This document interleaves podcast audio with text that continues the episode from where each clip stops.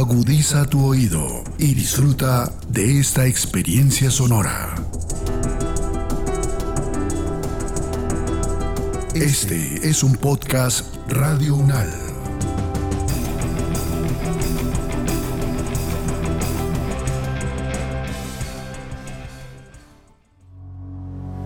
Los acontecimientos de actualidad y política internacional que fueron noticia en los últimos siete días, con una visión y análisis desde la academia. Análisis UNAL, siete días en el mundo. Bienvenidas y bienvenidos a la selección de noticias que hace Podcast Radio Unal para todas y todos ustedes. Esto es 7 días en el mundo y estas son las noticias más relevantes de la semana transcurrida entre el 31 de octubre y el 5 de noviembre del año 2022 los conflictos, las relaciones entre los países, las elecciones presidenciales, regionales y legislativas, la conformación geopolítica del mundo en un recorrido por los hechos más importantes en los últimos siete días. Análisis UNAL, siete días en el mundo. América. La selección Colombia Femenina Sub-17 se convirtió en subcampeona del Mundial de Fútbol que se celebró en India. Esta se convierte en una oportunidad para visibilizar a los conjuntos femeninos que se desempeñan en esta actividad deportiva. Resulta que el cuadro dirigido por el antioqueño Carlos Paniagua logró llegar a la final del Campeonato Mundial de la categoría, enfrentándose con España, que era la actual campeona. Pues fue un reñido encuentro que se saldó después de 96 minutos de juego en donde la selección europea quedó campeona. La entrevista la realizamos con la profesora Elizabeth Oviedo. Ella es doctora en Economía, Pobreza y Desarrollo. También es coordinadora de la Red Mujer y Gol. Es participante en el grupo Deporte, Cultura y Sociedad del Consejo Latinoamericano de Ciencias Sociales. Y además es la presidenta de la Asociación Nacional de Fútbol Femenino y también es docente universitaria. Es investigadora en asuntos de género y sociedad. Profesora, hablemos sobre la importancia de los equipos de fútbol femeninos que participan pues en este tipo de campeonatos y, quieren dirigir una mirada pues hacia este tipo de, deporte que van liderando. Bueno, creo que es una, una muy buena oportunidad el tener equipos eh, competitivos. Ya con Colombia se ha clasificado a los mundiales de las tres categorías, el sub-17, sub-20 y la categoría mayores, que se celebrará el próximo año en Australia. Esto, pues más que otra cosa, lo que genera es una perspectiva diferente eh, en las niñas eh, y en las mujeres también que, que practicamos eh, este deporte porque pues sin duda genera un cambio en los estereotipos también que, que tiene la sociedad, ¿no? Eh, a medida que tenemos una, una imagen, una referenta, unas referentes en este caso, que juegan al fútbol y que lo hacen muy bien y además pueden llegar a estas instancias, pues genera un, cambio en la mirada del deporte tanto de las niñas como de las familias, ¿no? Entonces es sin duda algo que, que celebramos, el, el, poder tener los resultados, el poder tener esas, esas referentes eh, llegando y clasificando y haciendo una presentación tan espectacular como lo hizo la sub-17. Bueno, él creo que, que podría eh, pensar mucho en eso y, y, podríamos hablar mucho sobre ese, sobre ese aspecto. Profesora Elizabeth, buenos días. ¿Qué mensaje trae este triunfo del subcampeonato de Colombia en India luego de esas desafortunadas declaraciones del señor Ramón Yesurún, presidente de la federación, que pues inicialmente, como toda nuestra audiencia y usted seguramente pues lo recordará, eh, dijo que, que pues ellas no, no merecían un, un premio, una remuneración económica al considerar que no eran jugadoras profesionales y pues ahora inclusive llegó a, a estar allí presente en, en esta final.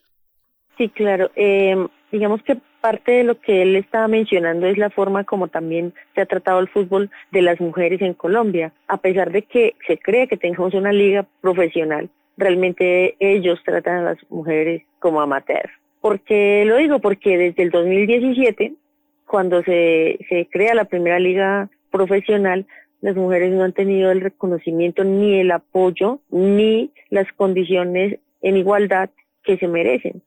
Siempre eh, se ha utilizado el talento de las mujeres para mirar los resultados, pero no para eh, generar el apoyo suficiente. Entonces, eh, aunque digamos que tengamos una liga profesional, siempre tenemos que poner las comillas porque solamente hasta el 2020, que fue cuando se exigió por cuestiones sanitarias, por cuestiones de disminución de riesgos, que todos los equipos tuvieran al menos, de todas las, las mujeres que jugaban en la liga profesional, tuvieran un contrato. Así fuera por lo mínimo pues que se contrate. Entonces, es algo que ha venido que ha venido cambiando pues también en razón a las exigencias y la lucha de las mujeres desde diferentes instancias, pero no deja de ver la desigualdad que se presenta, ¿no? Eh, pensando solamente en que quienes toman las decisiones son siempre hombres, no, hay asiento para las mujeres en el comité ejecutivo de la Federación Colombiana de Fútbol, por ejemplo. Entonces, en diferentes instancias estamos subrepresentadas, eh, no tenemos personas en los comités, en, el cuerpo técnico de, de las elecciones, pues el máximo como es directores directoras técnicas, y por el contrario, para cumplir con la exigencia que tiene la FIFA sobre esto, pues siempre se nombra como a la fisioterapeuta o las um, utileras, por ejemplo, pero no como directoras técnicas. Entonces son cosas que están allí también para la discusión, también para el debate y mostrando pues la desigualdad que se presenta, sobre todo la discriminación hacia las mujeres. Con unos equipos que clasifican a los tres mundiales, mientras que en el caso de los hombres no se logró la clasificación al mundial de mayores y justamente revisando la historia pues del deporte también nos da cuenta de eso, ¿no? Las mujeres han tenido una alta representación, la, una mujer es la que primero trae una medalla de oro en Juegos Olímpicos y son las mujeres las que tienen la mayoría de las medallas en este país, ¿no? Entonces uno, bueno, empieza a pensar y atar los, eh, los asuntos del apoyo que se recibe en comparación con lo que se muestra y pues realmente hay un, hay un tema de, de desigualdad, de discriminación y por supuesto de, de misoginia frente a las mujeres que, que practicamos deporte. Profesora, usted toca un punto muy importante y es el de las personas que integran en este momento, bien sea el comité o la federación, que en su mayoría son hombres. Y yo quisiera preguntarle cómo se dan estos nombramientos, quién los decide, si el Ministerio del Deporte tiene algo que ver allí o no. No, el Ministerio no tiene nada que ver. hay una estructura que está regida pues básicamente desde la parte privada en el caso de la Federación Colombiana de Fútbol tiene dos ramas, una que es la, eh, la rama amateur y la otra es la profesional. Eh, la rama profesional está conformada por los clubes profesionales, que prácticamente han venido siendo los mismos desde hace mucho tiempo, 20, 20 para la A y, y 16 para la B. Entonces, estas personas son las que escogen su presidente, ¿sí? que es la, el presidente de la, de la división profesional, que es la D mayor. Y por otro lado está en la división amateur, esa división está conformada por las ligas, las ligas departamentales.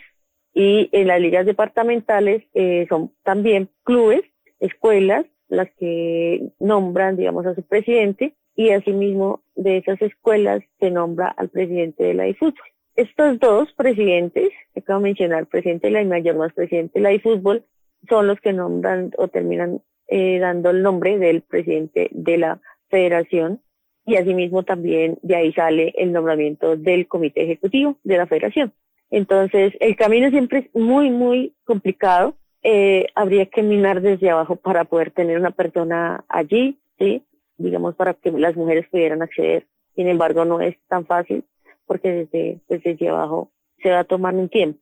Y pues también depende mucho de quienes están allí, digamos, en, en las ligas y quienes cuáles son los intereses de quien está presidiendo este, estas dos divisiones, ¿no? Entonces es, bien, bien complejo. La estructura en sí está avalada también por, por la FIFA, que prácticamente es como una multinacional, y no permiten que haya injerencia por parte del gobierno. Entonces, en el caso del ministerio solamente ejerce unas labores de vigilancia y control, que a su vez, pues, eh, no puede tampoco, pues, llegar a, preguntarse mucho por los intereses particulares. Sin embargo, uno de los puntos que tenemos dentro de la discusión en deporte y sociedad es que los recursos que utilizan las ligas, por ejemplo, los equipos profesionales son recursos públicos.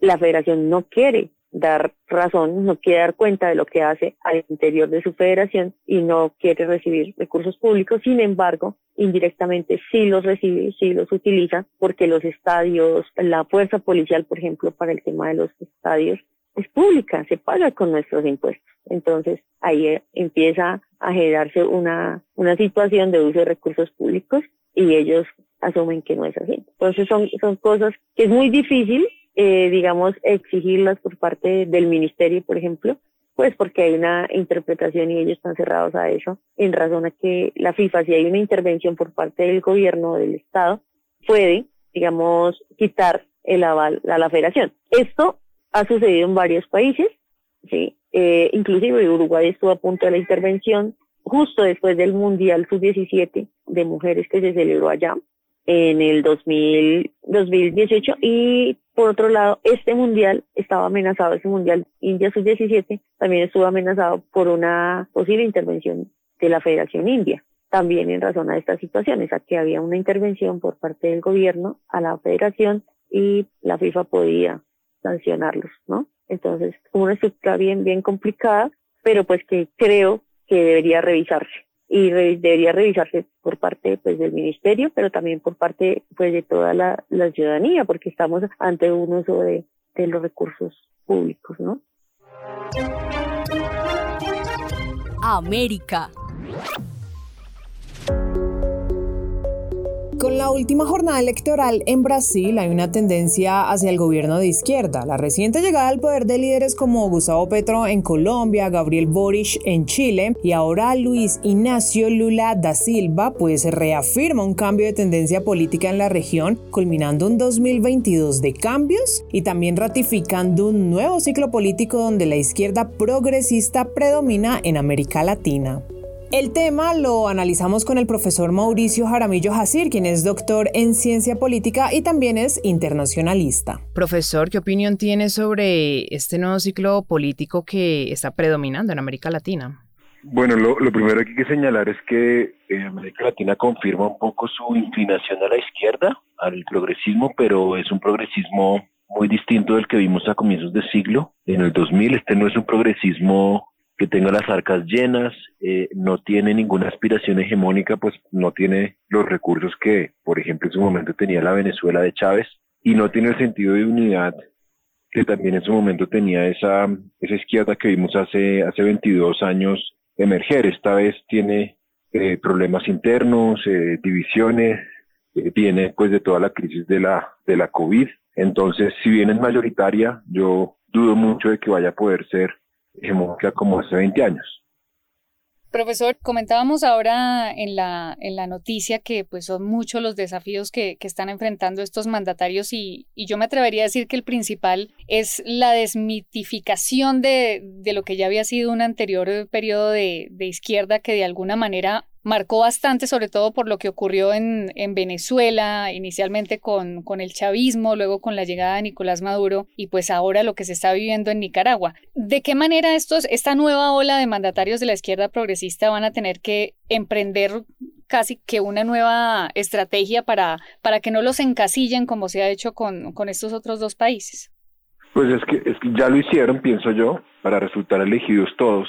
El caso de Boric y Petro es tal vez el más contundente, de Alberto Fernández, para, para ser elegidos. Uno, tuvieron que aliarse con el centro, entonces no son gobiernos en sentido estricto progresistas o izquierda, izquierda, son gobiernos de centro, progresismo, y para reivindicarse como de centro tuvieron que distanciarse y desmarcarse de, de Venezuela. Todos, todos sin excepción, han sido críticos de lo que ha ocurrido en Venezuela, con mayor o menor medida, pero ese desmarque ocurre para llegar a las elecciones y obviamente para gobernar, pues creo que ninguno sigue el libreto venezolano.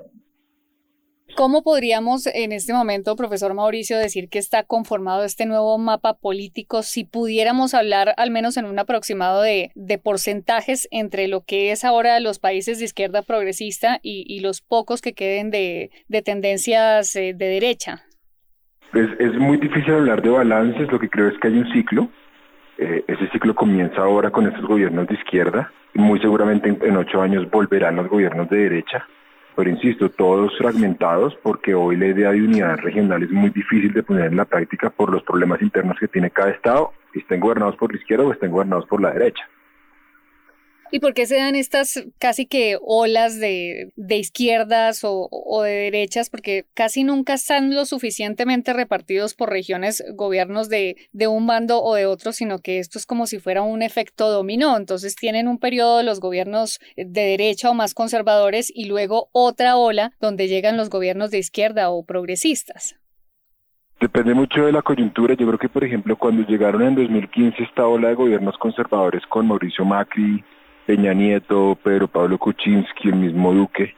Eh, me parece que tenía mucho que ver la crisis en Venezuela, el desastre, el desmonte de, la economía y obviamente el giro autoritario, sobre todo desde 2017.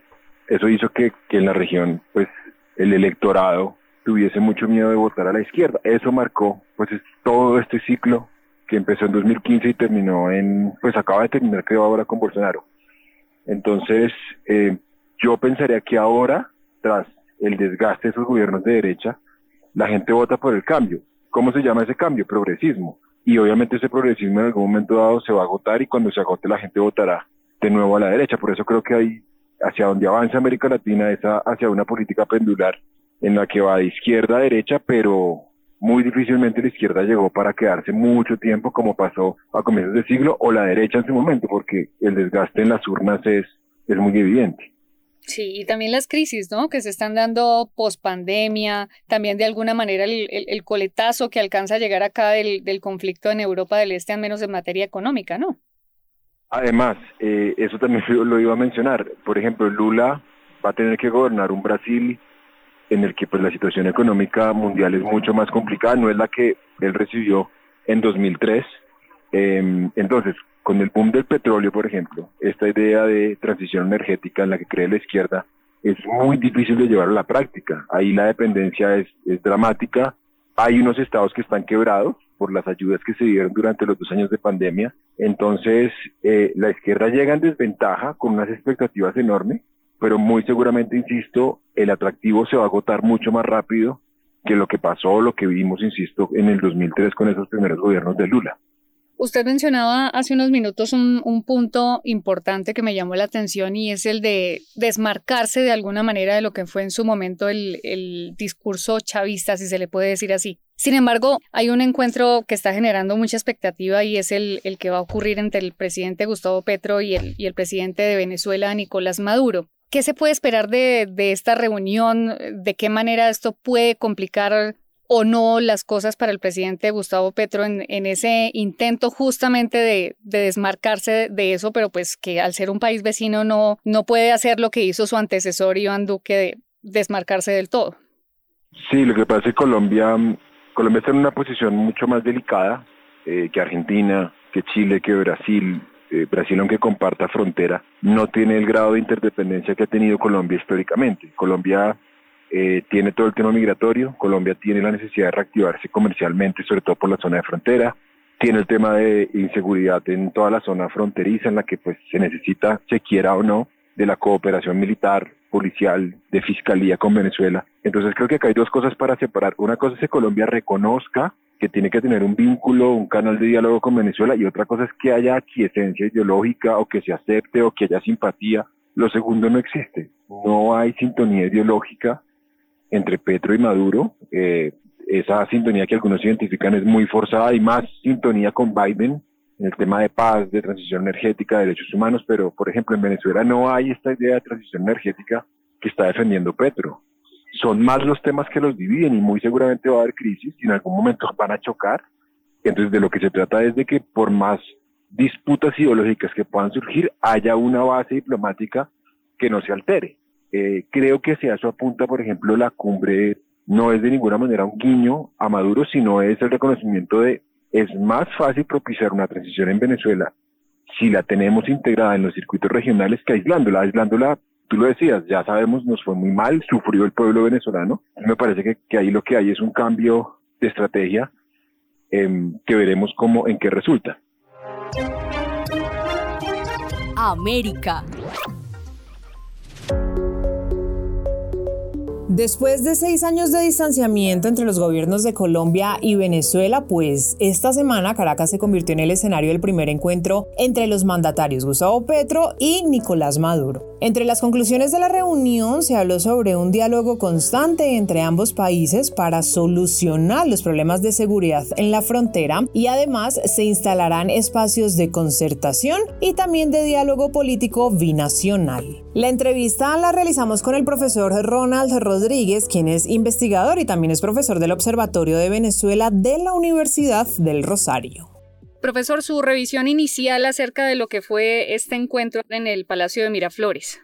Bueno, en primera instancia señalar que desde el ascenso de la Revolución Bolivariana la relación entre Colombia y Venezuela ha dependido de los encuentros presidenciales fue un estilo que impuso el presidente Hugo Chávez y que lamentablemente se ha sostenido a lo largo del tiempo. En los años 90 nuestra relación era muchísimo más fluida, nuestros equipos diplomáticos eran muchísimo más activos, teníamos las comisiones de frontera en las cuales se adelantaban temas de la agenda bilateral, temas de transporte, temas de comercio, temas de manejo de la zona de frontera, incluso temas de seguridad.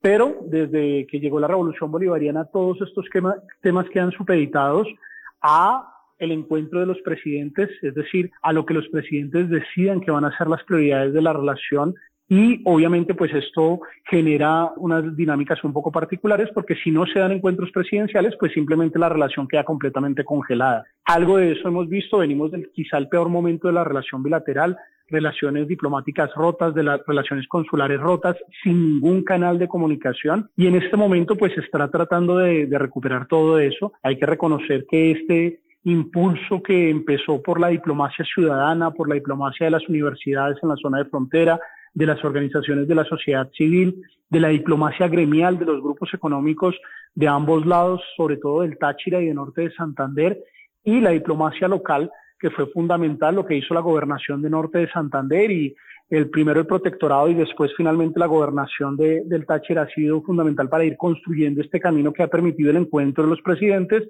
Digamos que ya se, se, se reconoce un, un, pleno eh, reinicio de la relación y pues los 11 puntos que fueron abordados ayer según el comunicado pues son una parte de esos temas, pero creo que incluso hay temas más importantes como el regreso de Venezuela a la CAN que va a ser un dinamizador de la relación bilateral fundamental. Esperemos que se logre materializar.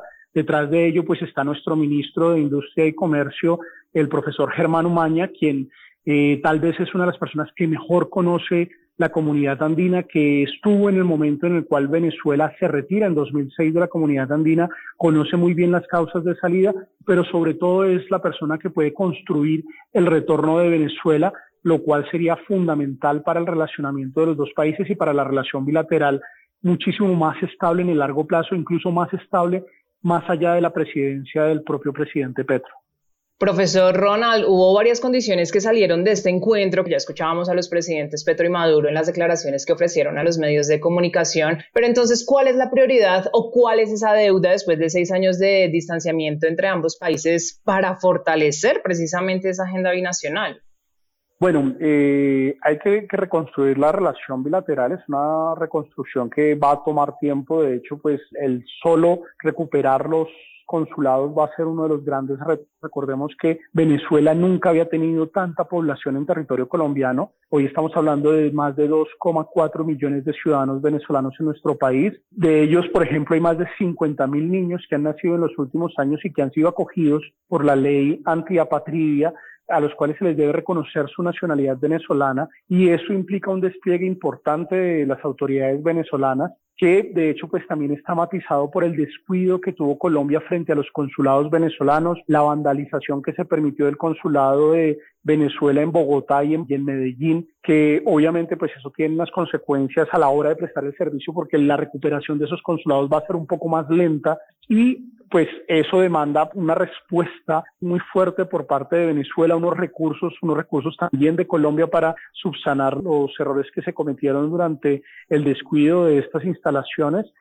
Y creo que el proceso de reconstrucción va por buen camino. Este, esta foto de los presidentes, pues es un punto de inicio y que se quiera regresar a, Venezuela, la CAN para mí es tal vez una de las mejores señales o tal vez lo más fructífero del encuentro, porque recordemos que en la CAN podemos recuperar no solamente todos los temas comerciales, todos los temas de paso de mercancías y transporte, los temas que habían quedado congelados en el 2006, la zona de integración fronteriza norte de Santander Táchira, también los temas migratorios. De hecho, el paquete legal de la comunidad andina es muchísimo más extenso que lo que nosotros estamos haciendo hoy en el marco del Estatuto Temporal de Protección para Migrantes Venezolanos.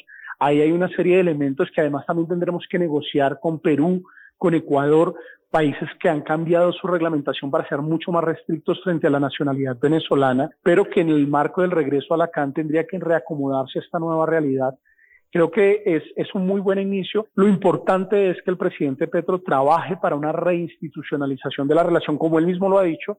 De hecho, pues varias de sus declaraciones ha hablado de la necesidad de recuperar las comisiones de frontera, de la comisión de conciliación.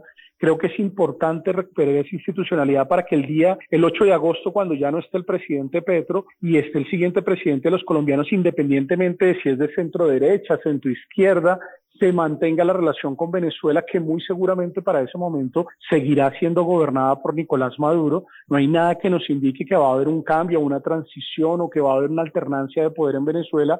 Por el contrario, todo parece indicar que va a haber una continuidad y obviamente pues el verdadero éxito se medirá en el momento en que el presidente Petro deje la presidencia y continuemos con una relación sólida con Venezuela, independientemente de su modelo político o económico, podamos mantener unos espacios de diálogo, unos espacios de comunicación que nos permitan articularnos.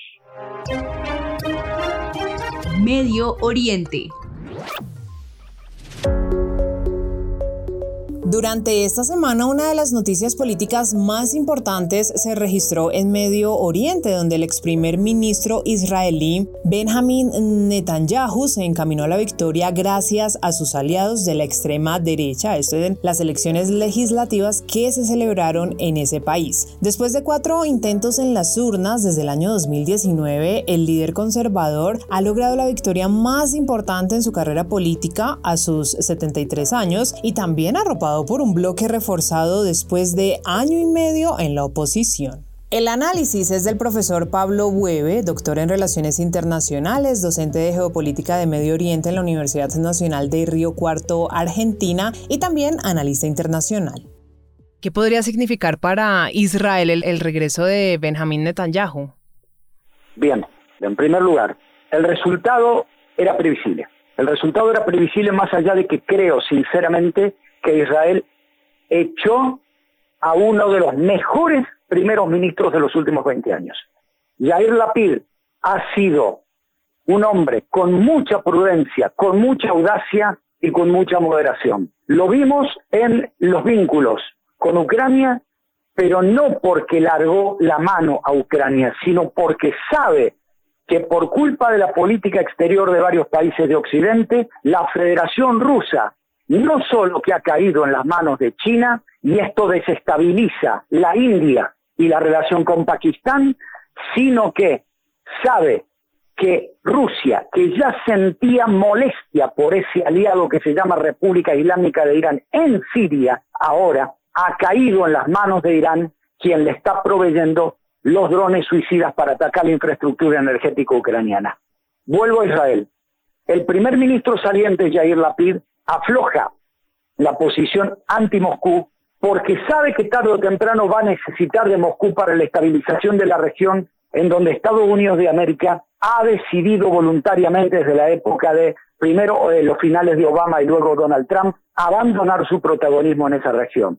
Sin embargo, el electorado, el electorado, y acá quiero ser bien claro y sé que muchas y muchos oyentes se van a molestar conmigo. Aquí hay un enorme responsable de todo esto y ese enorme responsable es el sector violento palestino que no es el que responde a Mahmoud Abbas, sino a Yihad Islámica y a Hamas, quienes están titiriteados por la República Islámica de Irán y que con sus constantes y permanentes ataques, más algo que es, sigan esto, Ángela y Eliana, por favor. El movimiento violento en Jerusalén, que no responde ni a Yihad ni a Hamas, sino que es un movimiento nuevo, ha generado mucha, mucha inestabilidad política y fractura en los partidos centristas. Yo le comento que mi ascripto, mi profesor ascripto aquí en la universidad, es eh, de la OSA, de la Organización Sionista Argentina. Él viaja ahora a Israel en enero y yo lo estoy preparando. Sería mi privilegio que él ingresara al Servicio Exterior de Israel.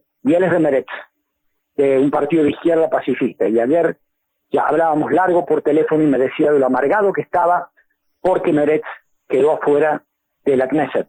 Saben ustedes que para evitar la ingobernabilidad de Israel, que es lo que buscan los sectores palestinos violentos, al dividir los partidos políticos, como Israel es un país parlamentario, mientras mayor cantidad de partidos políticos ingresen en la Knesset o Parlamento, menor es la posibilidad de conformar gobierno. Entonces, están subiendo periódicamente el piso electoral para que haya menos partidos en el poder legislativo. Ayer se logró parcialmente, pero era previsible que el ala de los halcones volviera al poder. Usted hizo una pregunta, la pregunta es, ¿qué puede significar para Israel? Se lo digo en frases. Primero, se termina el diálogo. Segundo, va a haber una política mucho más agresiva respecto de Cisjordania.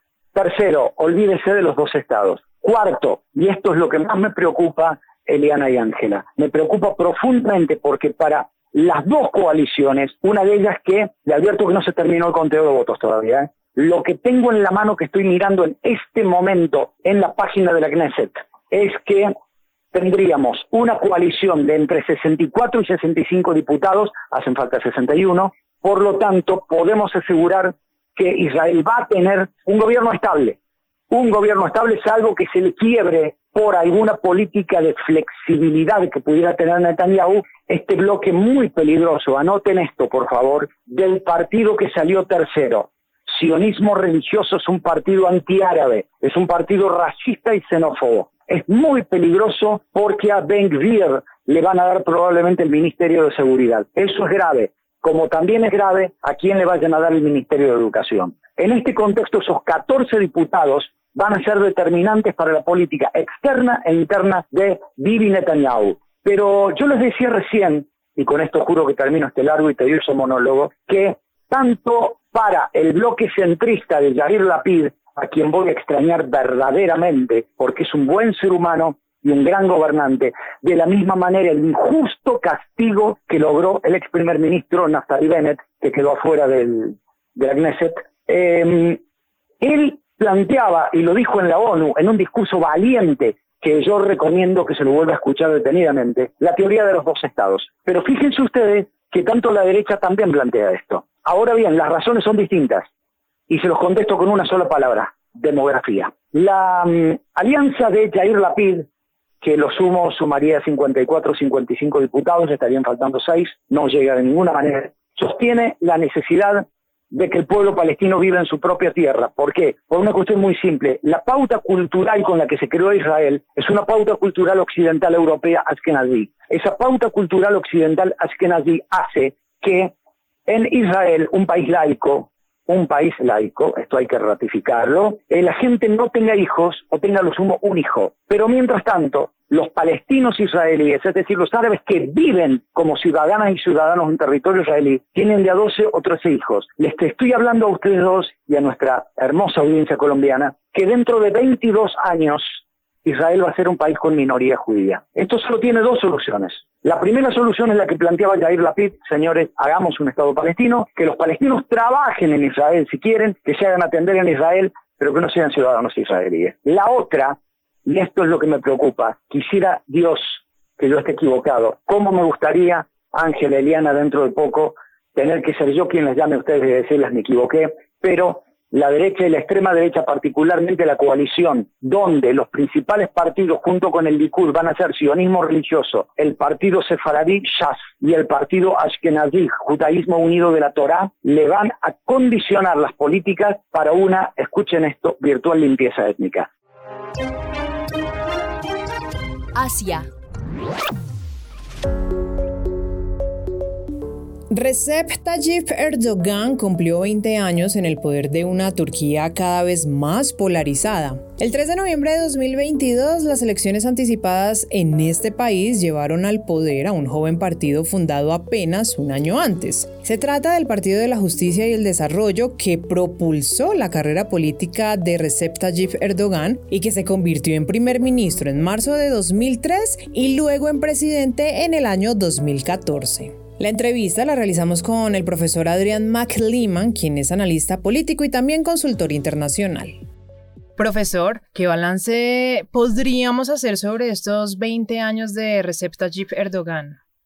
Bueno, vamos a ver, yo quisiera mm, hablar eh, de las digamos, tres etapas de esta presidencia, ese gobierno islamista de Erdogan. En primer lugar, me gustaría hacer memoria, recordar que en noviembre del 2002, cuando el Partido Justicia y Desarrollo em, se alzó con la victoria en las elecciones generales, el entonces presidente Bush envió a los gobernantes europeos un mensaje diciéndoles más o menos Mr. Erdogan es un islamista moderado, hay que agilizar el ingreso de Turquía en la Unión Europea.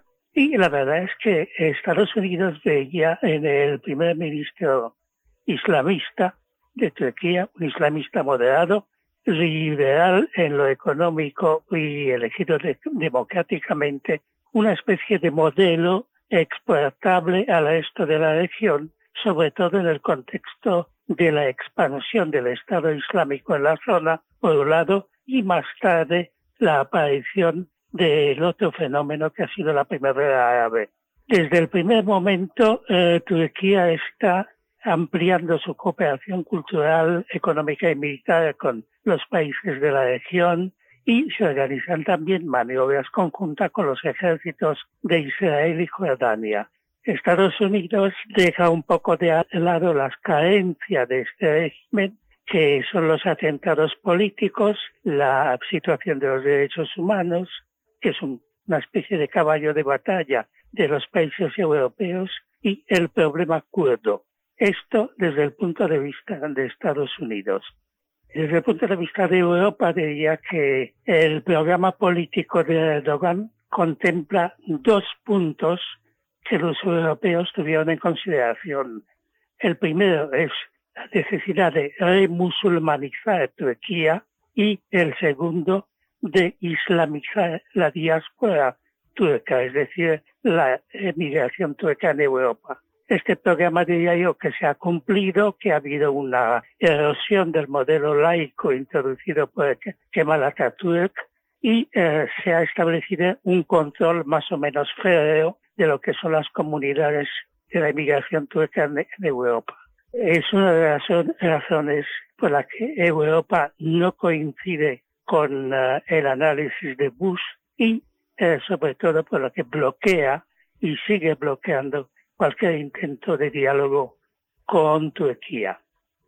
Profesor, ha sido una figura para bien o para mal muy importante allí en, en el país en los últimos 20 años y, y así como ha sido importante, pues ha tenido que vivir muchos eh, procesos o, enfrentar ciertos procesos como lo que está pasando ahora en el conflicto de Europa del Este, donde está teniendo casi que un papel protagónico. Cuando sucedió lo de la central nuclear de Zaporilla, que había una tensión allí ante un posible bombardeo, pues él asumió un, papel de mediador. Y en las últimas horas, con lo del bloqueo de, para que pasaran los, los barcos cargados con los cereales, pues él también ha, ha mediado para que se restableciera ese ese pacto. ¿Cuál es su, su visión acerca de, digamos que de estas gestiones que van más allá de su país y que buscan asumir ese papel de mediación?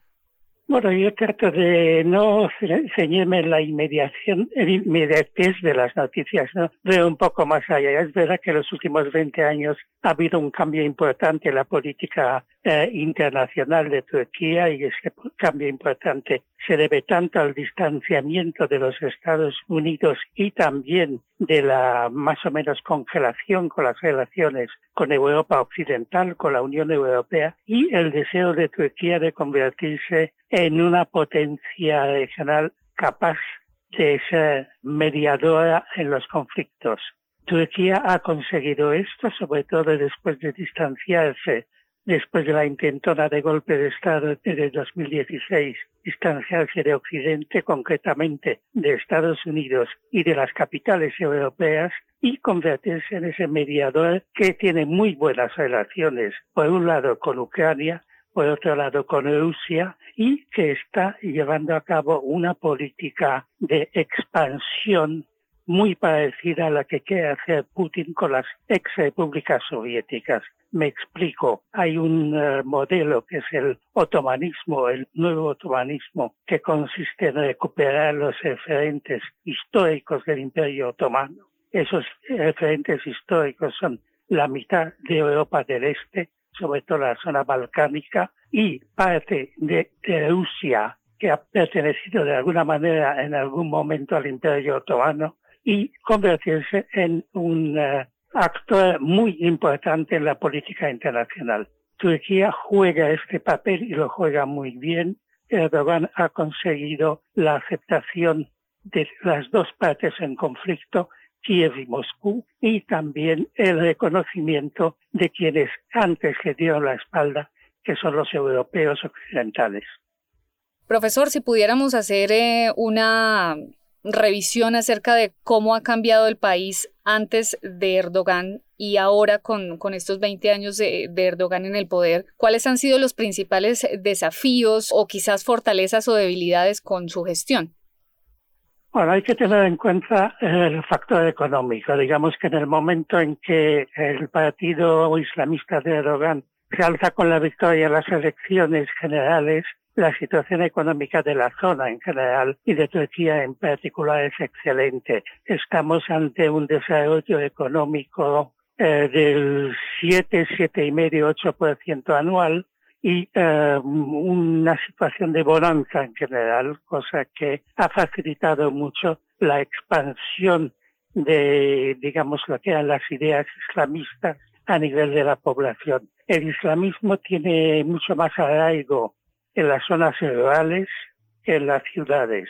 Es decir, que a nivel de sociedad ciudadana es mucho más difícil de aceptar algunos ucases de lo que son los islamistas. Pero de todos modos ha habido bastante tolerancia, tanto por parte del gobierno islamista como por parte de la población, para ir aceptando esos cambios. Las cosas cambian después de 2016 cuando empiezan, digamos, el periodo de limitaciones económicas, de crisis de ella más tarde, y en esa situación la gente se revela tanto contra el gobierno como contra las normativas impuestas por los islamistas.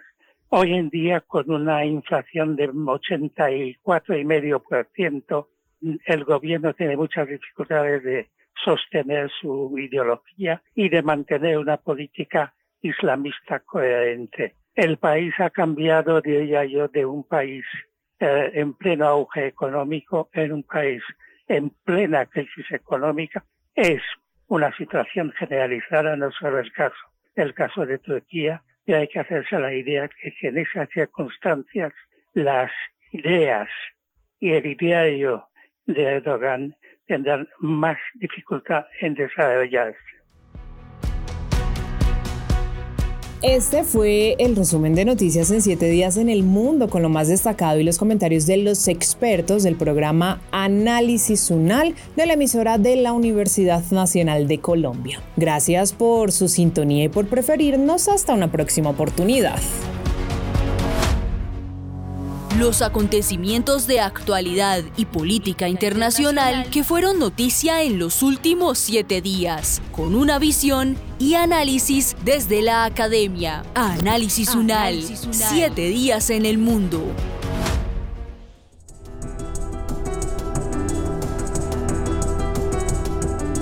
Las opiniones aquí expresadas son de entera responsabilidad de sus autores y solo comprometen a los realizadores de este podcast. No representan necesariamente el pensamiento de Radio UNAL ni la posición oficial de la universidad.